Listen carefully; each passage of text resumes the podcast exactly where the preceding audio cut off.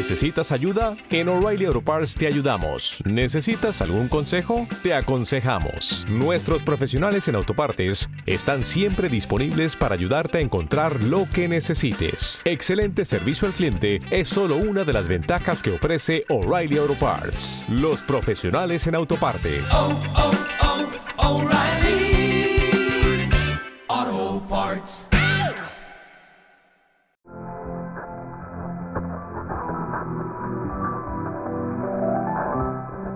Buenas noches, persona normal. Esto aún no es el programa. Soy Snaf y soy, literalmente, un tío con un micro de segunda mano. Y también un apasionado de los creepypasta. He activado una opción para que contribuyas a este podcast. Haciéndolo, me ayudarás a seguir pagando un audio de calidad en iVoox. Y además, dejarás de escuchar esos anuncios que arruinan toda la atmósfera curepe. Y que menos, te mandaré un saludo especial al principio del siguiente comentario. Con tu apoyo, podremos mantener el mejor normal podcast for normal people posible. Muchas gracias por estar ahí.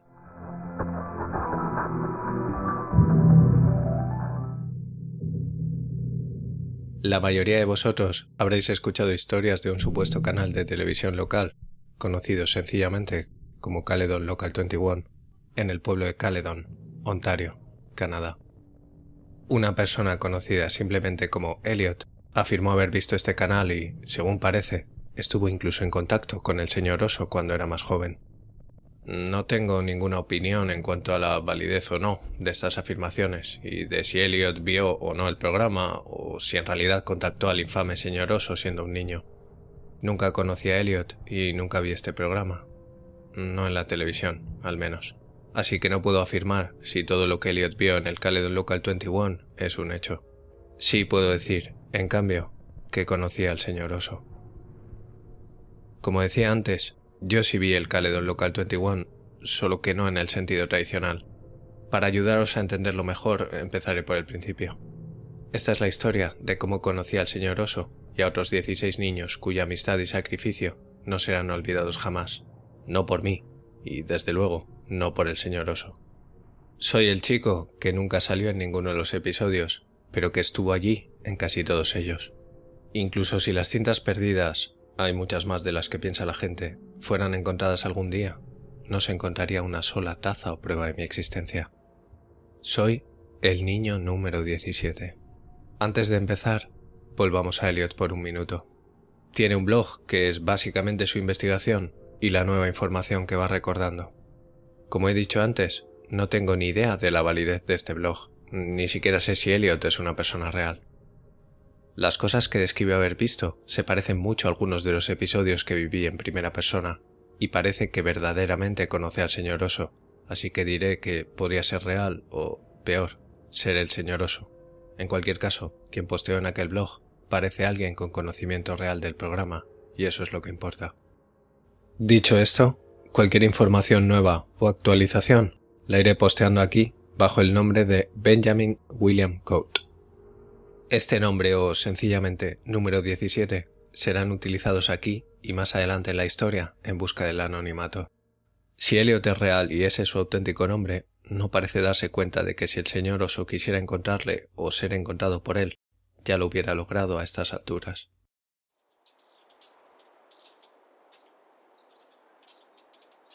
Crecer en Caledon a principios de los 90 fue una experiencia increíble.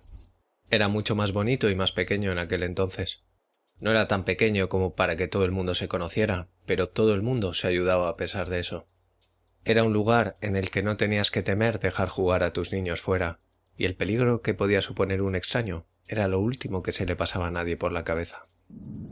Fue con unos diez años cuando tuve mi primer encuentro con el señor oso.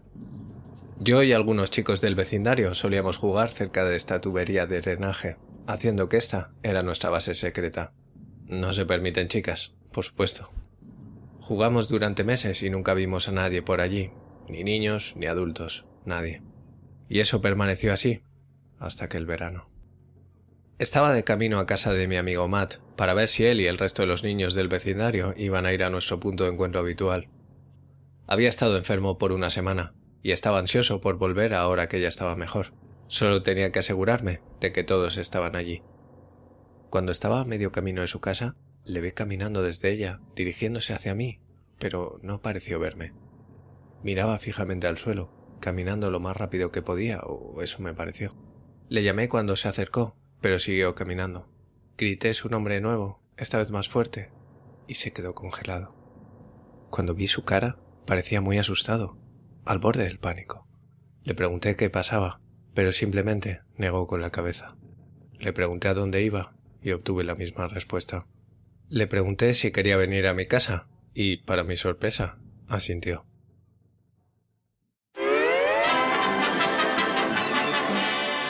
Volvimos a mi casa y vimos dibujos animados un rato. Esperé hasta que terminara un episodio de los Looney Tunes antes de preguntarle de nuevo qué andaba mal. Me dijo que tenía la sensación de que le estaban siguiendo. Le pregunté por qué y dijo que había visto a alguien en nuestra base, en la tubería de drenaje el otro día, cuando todos se habían ido. Me contó que había perdido el collar que su padre le había dejado llevar al colegio el otro día. Matt Teniendo miedo de volver a casa sin el collar, se quedó hasta más tarde buscándolo.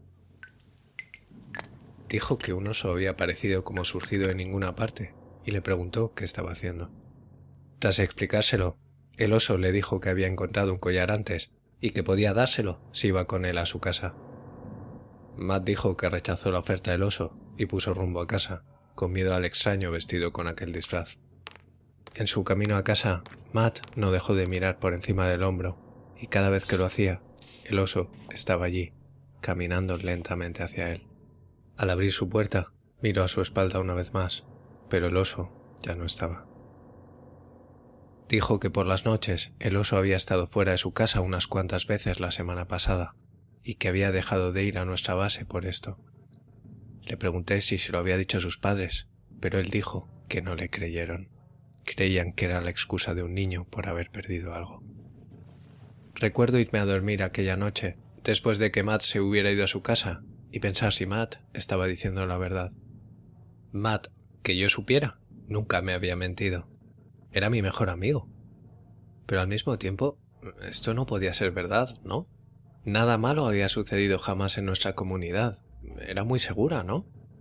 Las preguntas ardían en mi cabeza, y mi curiosidad crecía más y más. Al día siguiente decidí visitar nuestra base sin decírselo a Matt. No quería que pensara que yo pensaba que estaba mintiendo o algo así. Los otros chicos estaban allí, como siempre, y todo parecía normal. Les pregunté por Matt, y todos me dijeron que tenía miedo a meterse en problemas y que por eso se había inventado una historia de un tipo con un disfraz de oso. Me pareció mal que hablaran de Matt así, se suponía que eran sus amigos, pero incluso yo me daba cuenta de cómo sonaba aquella historia. Si Matt y yo no hubiéramos sido mejores amigos, yo podría haber pensado lo mismo. Saqué la idea rápidamente de mi cabeza. Era la primera vez desde que estaba enfermo que estaba de vuelta en nuestra base y podía jugar. Las horas se deslizaron a medida que los niños se marcharon uno por uno, hasta que al final estuve solo. Ahí fue cuando recordé de nuevo a Matt y su historia, y decidí que me iba a quedar, solo para ver si podía ver al hombre oso. Pasó otra hora y estaba a punto de irme a casa, pensando en una excusa de por qué llegaba tarde y empezando a comprender por qué los padres de Matt no le creían, cuando escuché una voz grave y amortiguada. Apenas podía entenderle, pero estaba seguro de que había dicho ¿Matt? Mi corazón cayó a mi estómago y las más fuertes ganas de vomitar me invadieron. Traté de contestar, pero al darme la vuelta me encontré con una persona muy grande con un disfraz de oso completo mirándome. Todo en lo que podía centrarme era la saliva llenando mi boca y los músculos de mi cuello tensándose. Me miró por un rato que me pareció una eternidad, antes de farfullar en la misma voz amortiguada. Tú no eres Matt.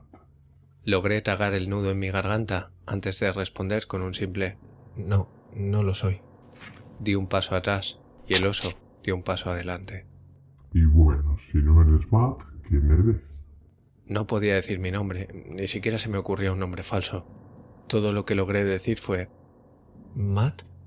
El oso me miró fijamente, girando la cabeza ligeramente hacia un lado, antes de decir...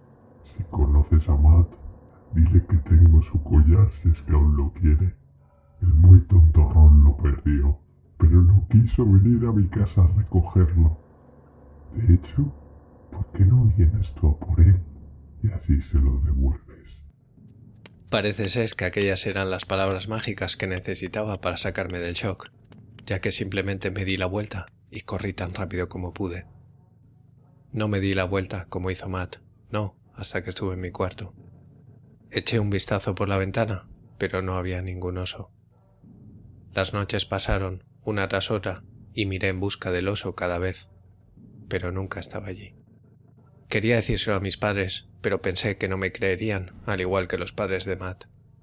Pensé en decirle a él lo que había visto, para que supiera que le creía, que había visto pruebas de su historia, pero haciéndolo solo confirmaría que había tenido dudas en primer lugar.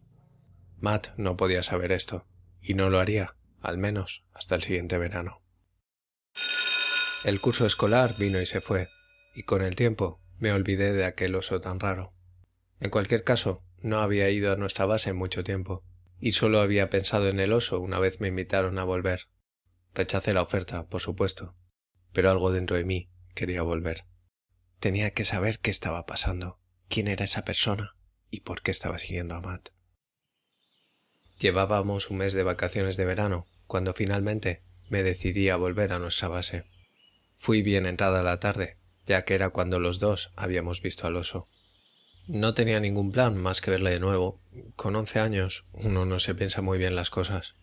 Lancé piedras a los árboles, pinché hojas con un palo e incluso probé a gritar llegado el momento. El anochecer se acercaba, así que decidí rendirme. La tubería de drenaje está en un área boscosa y se tarda un poco en llegar allí desde la carretera principal por la que camino hasta casa. Estaba a medio camino de la carretera cuando me pareció escuchar a unos niños. Debían de tener mi edad y no podía adivinar qué estaban haciendo, solo eran voces incomprensibles en la distancia. Venían de la dirección opuesta a la que me dirigía, más o menos en dirección a la tubería de drenaje. Quería investigar el ruido para ver si conocía a alguno de los niños o incluso para preguntarles por el oso. Emprendí el camino hacia el bosque, que se volvía más denso a medida que avanzaba. Me pareció que andaba por una eternidad el sol desapareciendo lentamente casi por completo. Entonces me di cuenta del lío en el que me había metido. Me había internado en medio de un bosque de noche sin una linterna. ¿Cómo iba a encontrar el camino de vuelta si seguía caminando? La lógica me abandonó, ya que la curiosidad por aquellas voces nubló mi proceso mental. Afortunadamente, con casi ya ninguna luz en el cielo para guiarme, vi una luz brillante en la distancia, en la misma dirección de la que venían las voces. A medida que me acercaba, me di cuenta de que era una hoguera, y allí era donde estaban los niños. Por algún motivo, quizá pensando que si había niños un adulto no podía andar muy lejos, no sentí miedo o inquietud por cómo iba a salir de aquellos bosques. Me sentí a salvo. De repente me vi entrando en aquel campamento improvisado en un pequeño claro. No había tiendas, pero sí un par de pequeñas neveras portátiles que imaginé que tenían comida o bebida y una hoguera. La hoguera era enorme, y las luces que surgían de sus llamas bailaban alrededor de la cara de varios niños. Algunos eran muy pequeños, quizá de cinco o seis años, y otros debían de tener mi edad, quizá un año más. Todos estaban muy sucios y parecían estar jugando, pero era todo muy raro. La forma en la que interactuaban entre sí, cómo estaban jugando, parecía fuera de lugar por algún motivo, como si fuera una función escolar muy mala sobre la importancia de los amigos. Parecían muy falsos los unos con los otros. Cada acción y reacción parecían parte de un papel. Uno de ellos me vio, y su cara se vació de toda emoción. Se acabó la función, o eso parecía, algo andaba mal. Y ese algo parecía ser yo. Todos los niños hicieron exactamente lo mismo que el primero al percatarse de mi presencia, hasta que todos me estaban mirando fijamente. No sabía qué decirles, así que simplemente les devolví la mirada. No estaba asustado, solo extrañado por la situación. Nos mantuvimos de pie, como en trance, hasta que se escuchó un fuerte crujido detrás de mí. Me di la vuelta de golpe para ver al oso, allí de pie, mirándome fijamente. Hola de nuevo. Qué sorpresa, no pensé que volvería a verte. ¿Has traído al tontorrón de tu amigo contigo? Le echo de menos a él especialmente. De nuevo me encontré sin habla y esta vez no tenía dónde huir. ¿Qué estás haciendo aquí fuera? Preguntó. De nuevo no di ninguna respuesta. Nadie sabe que estás aquí. Aquello sonaba más como una afirmación que como una pregunta, como si ya lo supiera. El miedo empezó a crecer dentro de mí y por algún motivo, supongo que el shock, me vi moviendo la cabeza, dándole la razón. Era más una confirmación a mí mismo que a él. Bueno, ¿qué te parece si acampas aquí con nosotros y te llevo a tu casa mañana? Te lo pasarás muy bien. ¿No es verdad, niños? Los niños se quedaron congelados, mirando al oso como esperando algún tipo de entradilla. ¿Verdad, niños? Preguntó de nuevo, esta vez con cierto tono de voz, uno que sonaba más firme que su habitual farfullar amistoso. Los niños empezaron a mostrar de inmediato que estaban de acuerdo con lo que decía, casi en un estado de pánico. ¿Lo ves? Será divertido. ¿Y ahora tienes hambre? ¿O quizás sed? Moví la cabeza para decir que no, mirando a los niños que volvían a estar inmóviles, con los ojos fijos en el oso de nuevo. El oso insistió y se dirigió hacia las neveras. Cuando estaba a medio camino, se detuvo y se volvió hacia los niños. ¿Por qué no estamos jugando? Dijo, utilizando su tono firme de nuevo. Todos empezaron a jugar de nuevo, como justo antes de que yo llegara. El oso fue a las neveras, sacó un cartón de zumo y un sándwich y me los dio, antes de invitarme a sentarme junto a él en un ronco. Me senté con él por miedo a decir que no, y me forcé a comer el sándwich y a beberme el zumo. Al principio me encontré mal, pero rápidamente me di cuenta de que no había comido o bebido nada por horas y pasé a comer con ferocidad. Terminé el sándwich y di el último trago al zumo, antes de poder murmurar un débil Gracias. El oso simplemente dijo en su tono amistoso y miró hacia los niños. No dijo o hizo nada. Tenía miedo de ir a jugar con ellos. No sabía si tenía permiso, así que me senté allí con el oso, pensando en qué iba a suceder a continuación. Parte de mí se estaba preguntando si el oso era siquiera una mala persona. No mucho después de terminar mi cena, me empecé a sentir muy cansado. No era una somnolencia normal, me invadía más rápido de lo que lo había hecho nunca. Me froté los ojos, me senté recto y me forcé a estar despierto.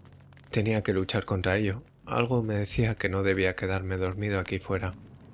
Los minutos pasaron y lentamente comencé a perder la batalla.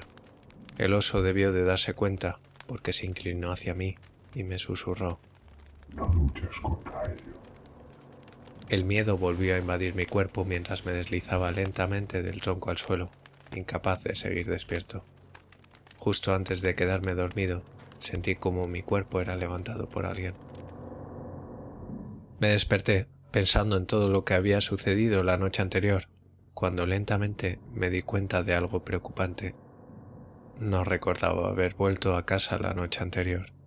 Me erguí como un resorte en la cama en la que yacía, mirando frenéticamente a mi alrededor. Estaba en un cuarto pequeño, con solo una cama en él, que estaba vacía. Las paredes estaban desnudas y la pintura estaba empezando a pelarse. Por encima de todo, recuerdo el olor almizclado con un toque agrio. Era tan fuerte que casi podía saborearlo, pero lo bastante sutil como para que su origen siguiera siendo un misterio para mí. Venían oleadas, haciendo casi imposible acostumbrarse. Lentamente salí de la cama y levanté la cortina que había sobre ella. No había ventana, era solo una cortina con su barra y todo, puesta allí supongo que para decorar. Me di cuenta rápidamente de que no había ventanas en aquel cuarto, y solo había una puerta. Caminé tan en silencio como pude y llegué hasta ella. Alcancé el pomo y lo hice girar muy despacio, solo para darme cuenta de que estaba cerrada. Acababa de darme la vuelta cuando la puerta se abrió de golpe. Buenos días, colega. ¿Has tenido dulces sueños? Ayer por la noche te portaste como un dormilón tontorrón. El oso estaba de pie en la entrada. Era como si hubiera estado esperando a que me levantara y de algún modo sabía que esto había sucedido. Esta vez pude hablar. Quiero ir a casa, dije. No se me ocurrió otra cosa que decir. ¿Pero no lo ves? Esta va a ser tu casa a partir de ahora. ¿No es emocionante?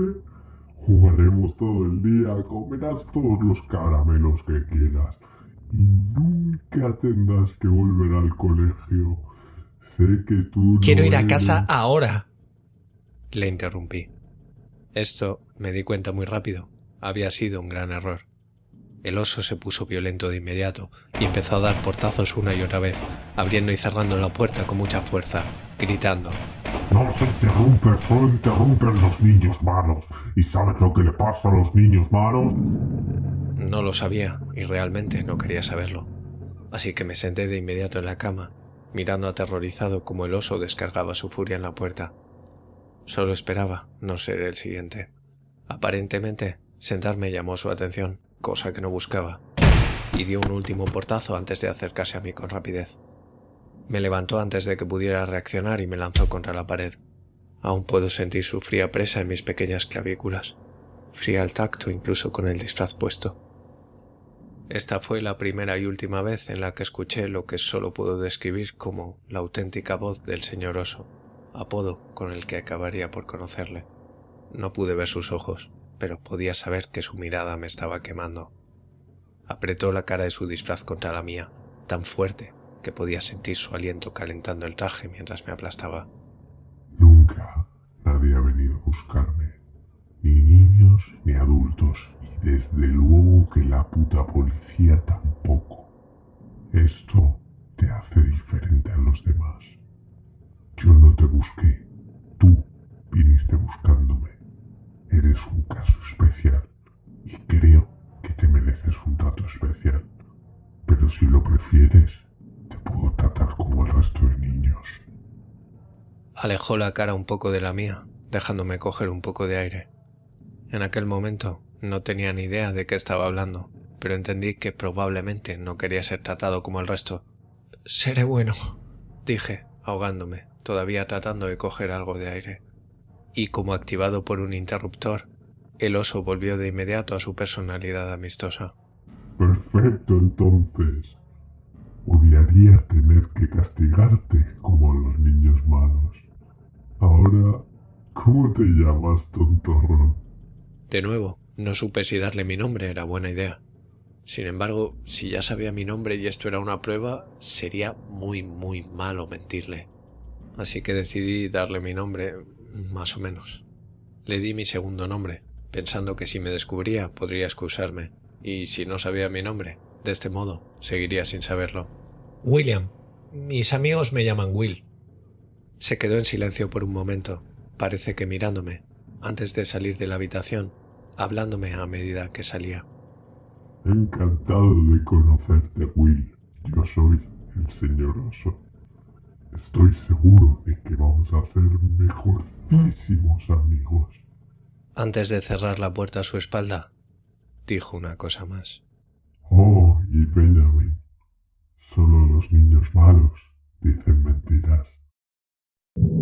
Lo poco que quedaba de mi mundo empezó a hacerse pedazos a mi alrededor. ¿Sería castigado por esto? ¿Era demasiado tarde para cubrirme como había planeado? Lo más seguro es que él supiera que nadie me llama por mi segundo nombre. Estaba poniéndome las cosas más difíciles a mí mismo. Pasaron horas antes de que volviera a ver al señor oso. Entró tan abruptamente como antes, lanzándome otro sándwich y esta vez una botella de agua en lugar de zumo. Toca la puerta cuando hayas terminado de comer y date prisa. Tenemos un programa que hacer. Todos están esperando. Oh, qué emocionante. Me encanta grabar capítulos nuevos. Voy a dejarlo aquí por ahora. Quiero darme un tiempo para pensar, para no olvidar ningún detalle.